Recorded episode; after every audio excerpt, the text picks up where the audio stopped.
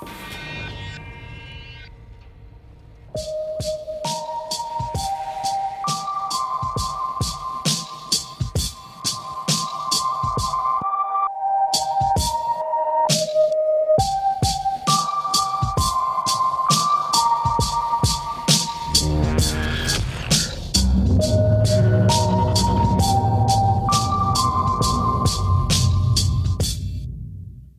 Hallo und herzlich willkommen zu einer neuen Folge Blutvergießen.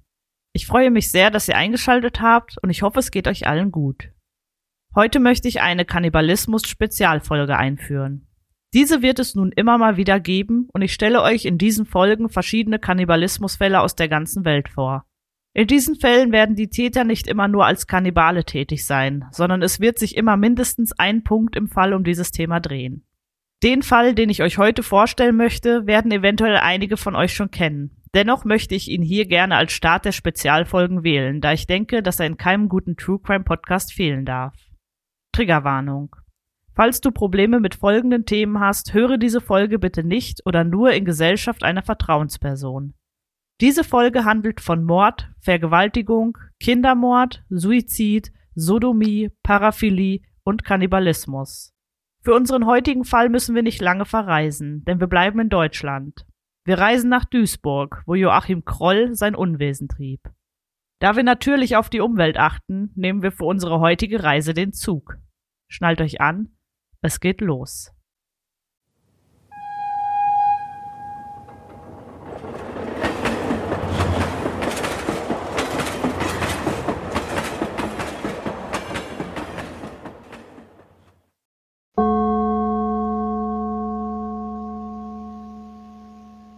Es ist der 17. April 1933, als Joachim Georg Kroll in Hindenburg, Oberschlesien, heute Polen, geboren wird. In diesem Moment konnte noch niemand ahnen, zu was der kleine unschuldige Junge einmal fähig sein wird. Er wird als sechstes von insgesamt neun Kindern geboren und wächst in einer armen Bergmannsfamilie auf.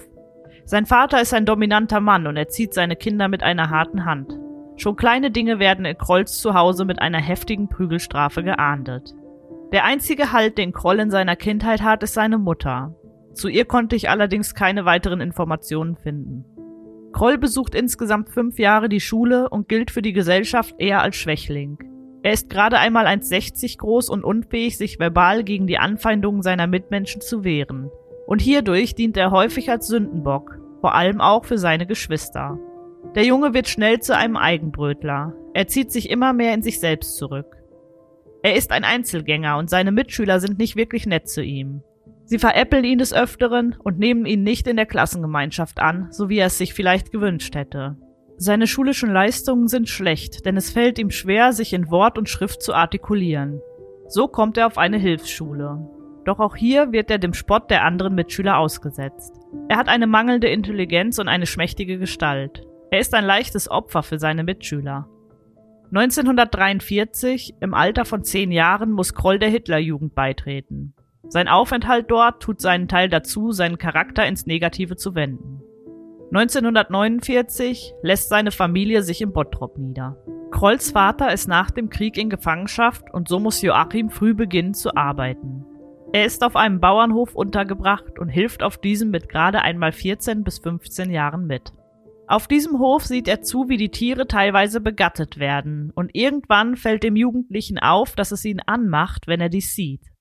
Doch mehr, als dass es ihn sexuell erregt, passiert zu diesem Zeitpunkt noch nicht. In seiner Pubertät entwickelt er jedoch immer mehr sexuelle Fantasien. Es erregt ihn immer mehr zuzusehen, wie die Tiere begattet werden. Zu diesem Zeitpunkt lebt Kroll diese immer stärker heranwachsenden Fantasien jedoch nicht aus. Ein wenig später verlässt Kroll den Bauernhof und beginnt auf einem anderen Hof als Knecht zu arbeiten. Hier muss er mehr im allgemeinen Hofgeschehen mit anpacken und sieht nicht nur beim Begatten der Tiere zu, sondern er ist nun alt genug, um auf dem Bauernhof tatkräftig mit anzupacken. Auf diesem Hof werden die Tiere auch geschlachtet, und so wird Kroll sofort dazu aufgefordert, beim Schlachten zu helfen. Als das warme Blut zum ersten Mal seine Haut berührt, bemerkt der junge Mann, dass ihn das Gefühl extrem erregt.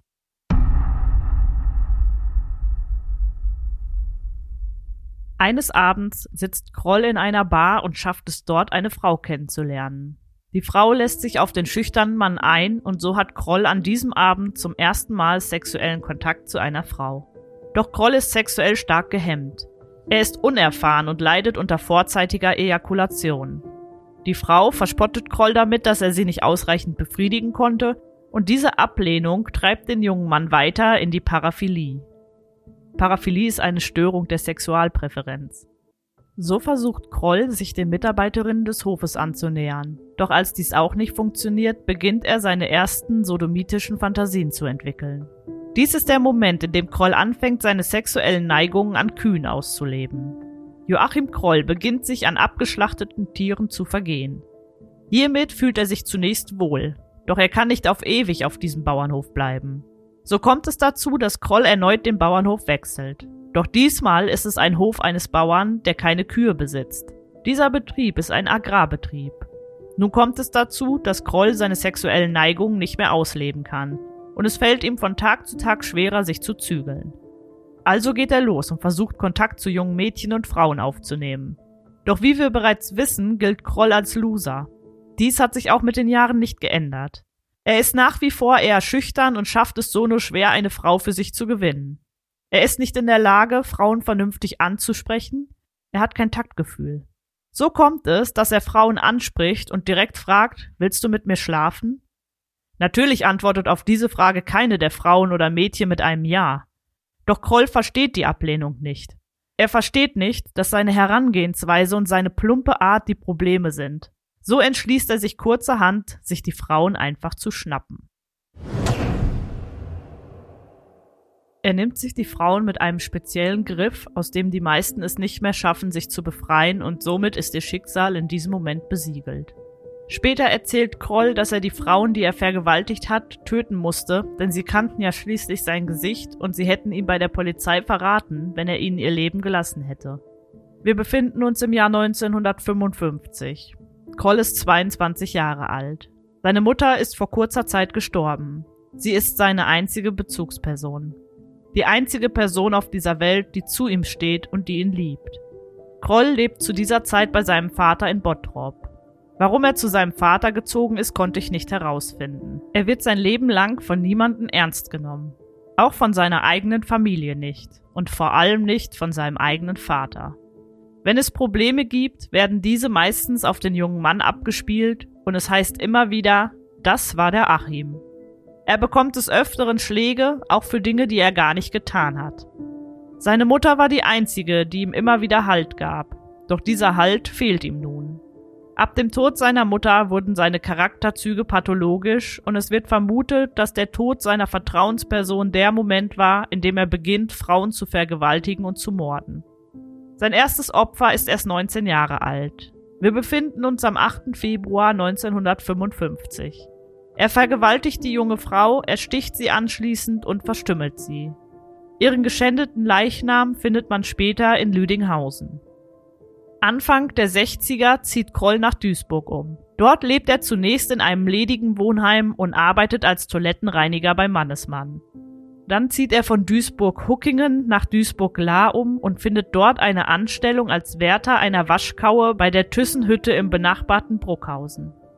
Seine Arbeitskollegen beschreiben ihn später als unscheinbar und verschroben, doch niemand hätte ihm seine Taten zugetraut. Er führt also ein Doppelleben. Die Liste seiner Opfer wächst, doch sein Motiv für die Taten verändert sich. Nun ist es nicht mehr der Fall, dass er meint, sie töten zu müssen, weil sie ihn auslachen oder weil sie sein Gesicht gesehen haben.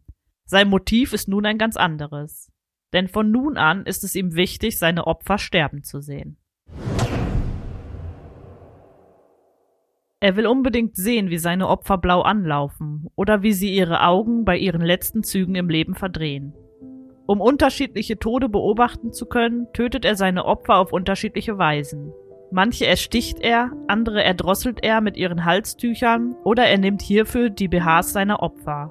Es ist nicht so, dass Kroll etwas Bestimmtes in seinen Taten will. Es ist immer unterschiedlich, wie er seine Opfer tötet. Nur ein Jahr später findet man ein zwölfjähriges Mädchen vergewaltigt und entführt in Kirchhellen. Dann hört man für ein paar Jahre nichts von einem neuen Opfer. Doch am 16. Juni 1959 wird eine 24-Jährige bei Rheinhausen ermordet. Es wird erst später herausgefunden, dass sie zu den Opfern von Kroll zählt, denn zunächst wird ein Unschuldiger für diese Tat verhaftet. Dieser kann den Anschuldigungen nicht standhalten und erhängt sich im Gefängnis. Einen Monat später, am 26. Juli 1959, findet man eine 16-jährige Jugendliche vergewaltigt und erwürgt im Stadtpark von Essen.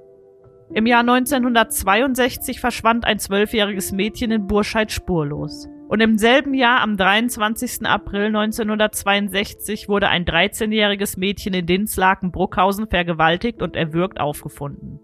Auch in diesem Fall wurde ein Unschuldiger verhaftet und verurteilt. Nur zwei Monate später wird eine Zwölfjährige in Walsum-Duisburg ermordet. Und auch in diesem Fall wurde zunächst ein Unschuldiger verhaftet. Dieser wurde jedoch wieder entlassen, doch der Ruf war ruiniert und seine Nachbarn schmissen dem Mann von nun an sehr viel Hass entgegen. Im Oktober 1962 beging dieser Suizid. Wir befinden uns im Jahr 1965. Kroll ist unterwegs und entdeckt einen VW Käfer. In diesem sieht er ein Pärchen, welches sich scheinbar zu einem Rendezvous getroffen hat.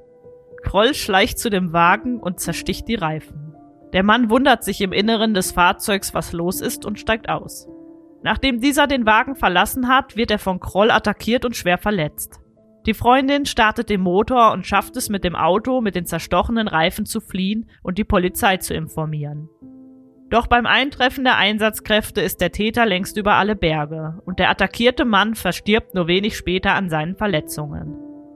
Am 13. September 1966 wird eine Frau im Försterbusch Park nahe Mahl erwürgt. Hier hatte man zunächst ihren Freund verdächtigt und auch dieser beging aufgrund der falschen Anschuldigungen Suizid. Nur drei Monate später wird in Wuppertal ein fünfjähriges Mädchen vergewaltigt und in einem See ertränkt.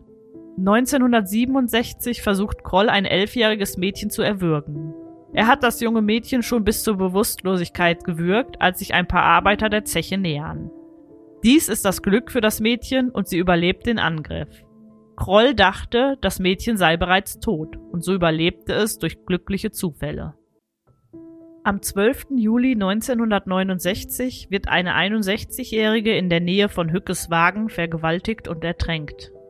Ein 13-jähriges Mädchen befindet sich am 31. Mai 1970 auf dem Weg vom Bahnhof nach Hause. Doch hier soll sie nie ankommen. Auch in diesem Fall wurde ein Unschuldiger festgenommen. Dieser konnte dem Druck nicht standhalten und so gestand er 1976 die Tat, obwohl er sie nie begangen hatte. Im selben Jahr, in dem der Mann die Tat gestand, wurde ein zehnjähriges Mädchen in Förde vergewaltigt und erwürgt. Außerdem wurde am 3. Juli 1976 eine Vierjährige ermordet. Das kleine Mädchen kommt nicht vom Spielplatz nach Hause und so informieren ihre Eltern schnell die Polizei. Diese begibt sich sofort auf die Suche und leitet eine Großfahndung ein. Sie befragen Nachbarn und Passanten, ob sie das kleine Mädchen irgendwo gesehen haben. Doch zunächst ist niemandem etwas aufgefallen.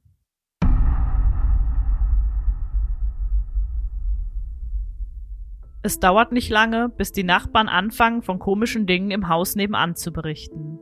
So erzählt einer der Nachbarn, dass Kroll ihn darum gebeten habe, die Toilettenspülung nicht mehr zu benutzen, da das Rohr verstopft ist. Er erzählt, er habe ein Kaninchen geschlachtet und die Innereien in die Toilette gespült. Nach diesen Hinweisen wird die Polizei stutzig und sie prüfen die Leitungen des Hauses. In diesen finden sie tatsächlich Innereien, doch von einem Kaninchen stammen diese nicht. Sie können eindeutig als menschlich identifiziert werden. Kroll ist mittlerweile 43 Jahre alt. Das kleine Mädchen ist seit zwei Tagen verschwunden. Die Polizei betritt Krolls Wohnung. Sie durchsuchen die Wohnung im Dachgeschoss und finden hier nach einem Hinweis von Kroll einen Topf, der auf dem Herd steht. Die Beamten blicken hinein und können nicht glauben, was sie dort vorfinden. In dem Topf sehen sie Karotten und Kartoffeln. Alles sieht zunächst so aus, als hätte Kroll sich eine ganz normale Suppe gekocht. Doch ein Detail ist so grausam, dass man sich kaum vorstellen kann, dass dies so wirklich passiert ist. In der Suppe schwimmt eine kleine Kinderhand. Später stellt sich heraus, dass es sich hierbei um die Gliedmaße der verschwundenen Vierjährigen handelt. Er hatte sie gekocht, um sie anschließend verspeisen zu können. An diesen Körperteilen befinden sich deutlich erkennbare Bissspuren. Die Ermittler durchsuchen die Wohnung weiter und finden hier nicht nur menschliche Überreste, sondern auch Fotos und Kleidung der anderen Opfer. Außerdem befinden sich Sexpuppen in seiner Wohnung. Als sie den Kühlschrank öffnen, stockt ihnen der Atem. Auf dem Kühlschrankboden steht der Kopf der Vierjährigen und schaut sie mit zwei großen braunen Augen an. Einige Plastiktüten Menschenfleisch befinden sich ebenso im Kühlschrank. Nun kam die Mordkommission mit Bernd Jägers ins Spiel. Bernd Jägers, ein früherer Ermittler, sagte später, ich werde nie vergessen, wie wir die Tür vom Kühlschrank aufgemacht haben. Kroll bekommt auf einem Samstag einen Haftbefehl und wird der Polizei überstellt. Zunächst wird er in Polizeigewahrsam genommen. Im Nachhinein war es eine gute Sache, dass er nicht direkt in die JVA gebracht wurde, denn dort hätte es mit Sicherheit Probleme mit den anderen Häftlingen gegeben. So bestand die Möglichkeit, dass sie Kroll vernünftig verhören konnten. Kroll wird nun von der Mordkommission verhört, doch zunächst macht er komplett dicht und sagt gar nichts denn er wurde vorher von der Vermisstenstelle verhört, da man zunächst noch nicht wusste, dass es sich hier um Mordfälle handeln würde. Kroll schaut einfach aus dem Fenster und schweigt. Am Mittwoch erzählt Jägers, habe er den Leiter der Mordkommission gesprochen und gefragt, sag mal, kann ich mit Achim mal alleine sprechen? Solche Fantasien, da muss doch im Kopf was vorgegangen sein. Da muss es einen anderen Hintergrund geben.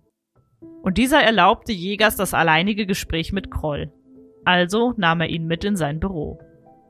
Es dauerte nicht lange, bis der Beamte beginnt, einen Draht zu dem kontaktscheuen Serienmörder aufzubauen.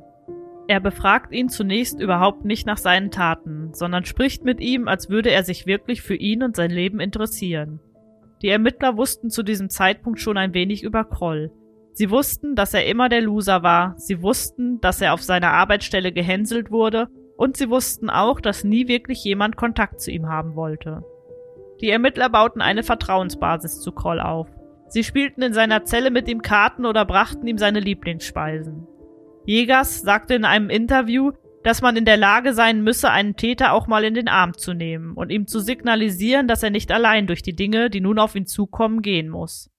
Joachim Kroll war ein Mann, der sein Leben lang allein war. Er hatte niemals Freunde oder jemanden, der zu ihm stand, außer eben seine Mutter. Doch die war nicht mehr da.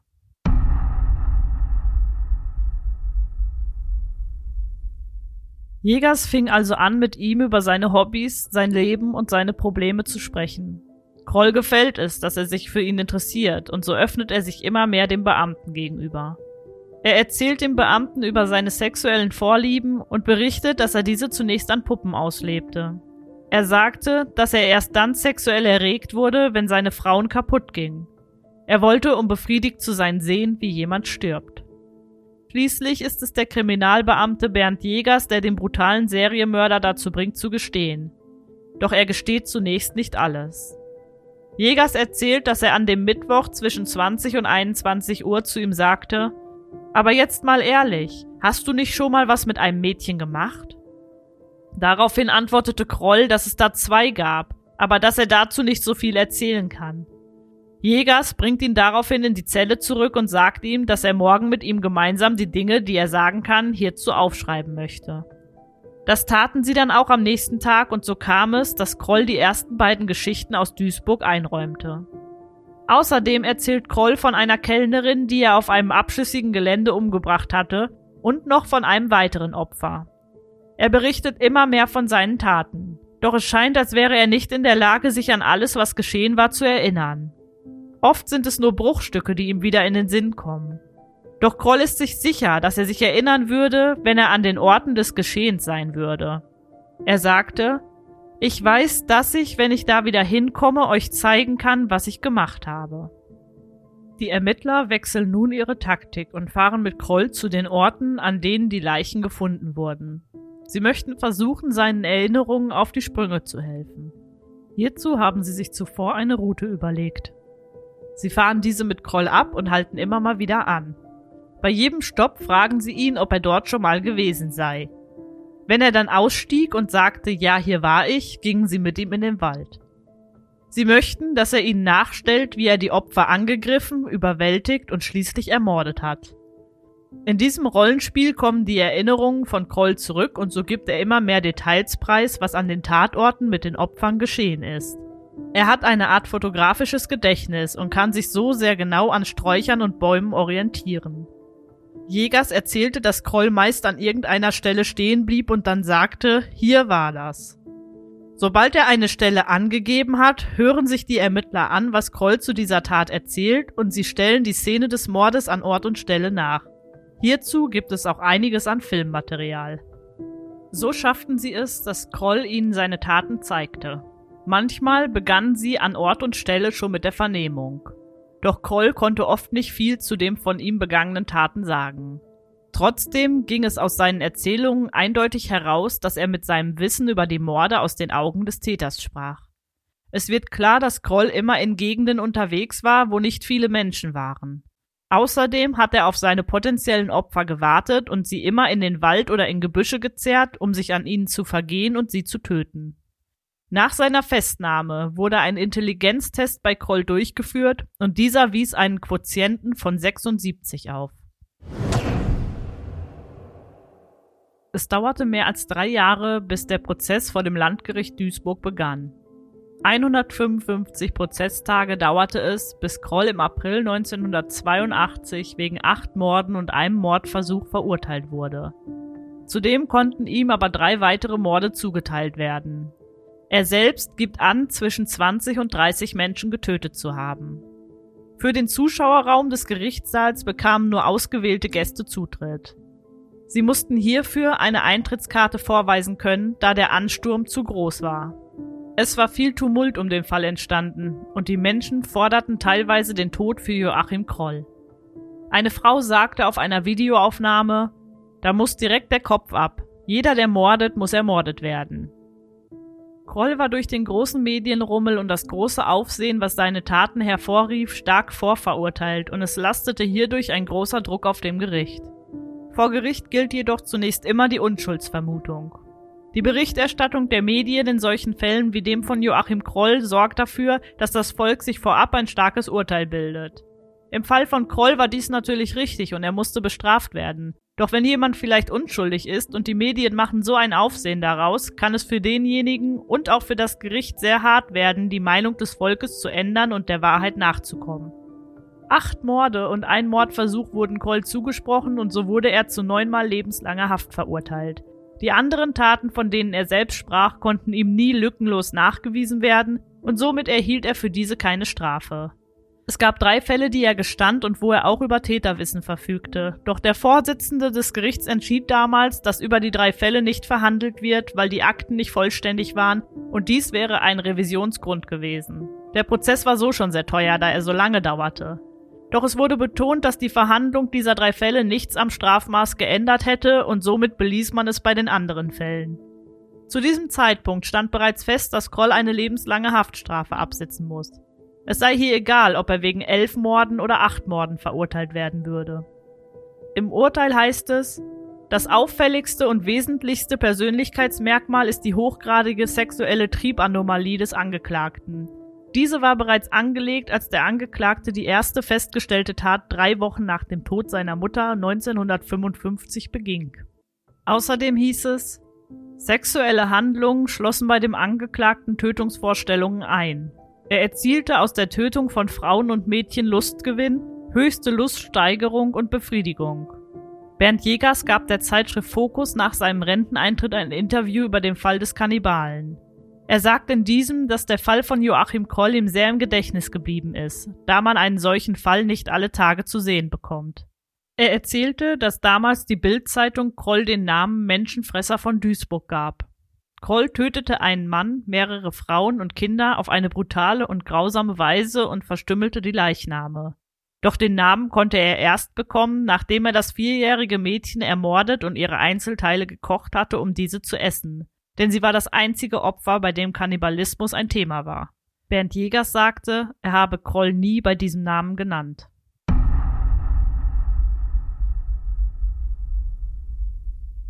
Es ist der 1. Juli 1991, als der Menschenfresser von Duisburg als der Ruhrkannibale in der Strafjustizanstalt Rheinbach im Alter von nur 58 Jahren an einem Herzinfarkt verstirbt. Bis zu seinem Tod hat er seine Taten nie bereut. Joachim Georg Kroll gilt als einer der schlimmsten Verbrecher der deutschen Nachkriegsgeschichte. Er war über 20 Jahre im Ruhrgebiet unterwegs und hatte zahlreiche Opfer. Er ist ein Serienmörder, Vergewaltiger und Kannibale. Hierdurch bekam er auch den Namen der Menschenfresser von Duisburg. Laut eigener Aussage tötete Kroll bis zu 30 Menschen, doch es konnten ihm nur acht Morde und ein Mordversuch nachgewiesen werden. Zu seinen Opfern zählen fast immer Kinder oder Frauen. Er erzählt, dass er immer dieses Kribbeln verspürte. Wenn es wieder auftauchte, musste er losziehen und sich ein neues Opfer suchen. Hierbei sucht er seine Opfer wahllos aus. Es war also absolutes Pech, wenn man in seine Fänge kam. Kroll zeigte die ganze Zeit weder Scham noch Mitgefühl seinen Opfern gegenüber. Er ist die gesamte Zeit emotionslos, antriebslos, passiv und wenig ansprechbar. Viele Täter versuchen ihre Taten zu vertuschen, um eine geringere Strafe zu bekommen. Doch bei Kroll war das anders. Ihm war es egal, dass er lebenslänglich bekommen würde. Er sagt immer wieder, dass er nur das Kribbeln wegbekommen wollte und deshalb die Taten beging. Er suchte seine Opfer völlig wahllos aus und es war ihm egal, ob sie sogar in seiner Nachbarschaft lebten. Es war ihm außerdem egal, wie viele Spuren er hinterlassen würde. Doch damals gab es die DNA-Analyse noch nicht und somit waren die Spuren, die der Täter hinterließ, noch nicht so aussagekräftig wie heute. Kroll wollte einfach nur sein Ding machen, das Kribbeln loswerden und fuhr hierzu in Ecken, die extrem abgelegen waren. Zu diesen Ecken kam er mit dem Bus oder dem Zug. Dann ging er in den Wald und sprach Frauen an. Er änderte nie seine Taktik, sondern fragte sie immer, ob sie mit ihm schlafen wollen. Wenn sie ablehnten, schnappte er sie sich, tötete sie und verging sich an ihnen. Im Urteil hieß es, der Sadismus beinhaltet beim Angeklagten ausschließlich Fantasien destruktiver Art wie Würgen, Drosseln, Aufschneiden, Zerstückeln, Betrachten der Innereien, Ausnehmen und findet seinen Gipfelpunkt in der kannibalistischen Tendenz, von dem Fleisch seiner getöteten Opfer zu essen.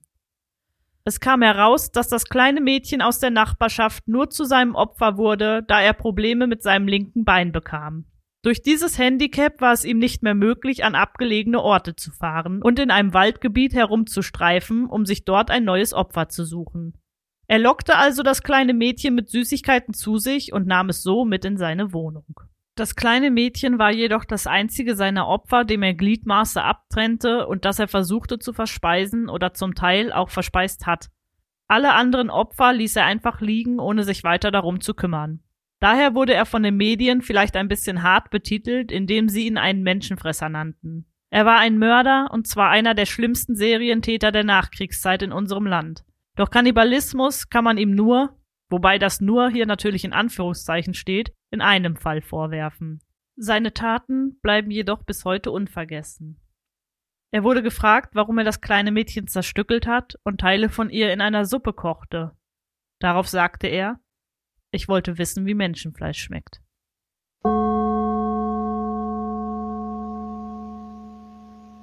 Habt ihr schon einmal von Joachim Kroll gehört?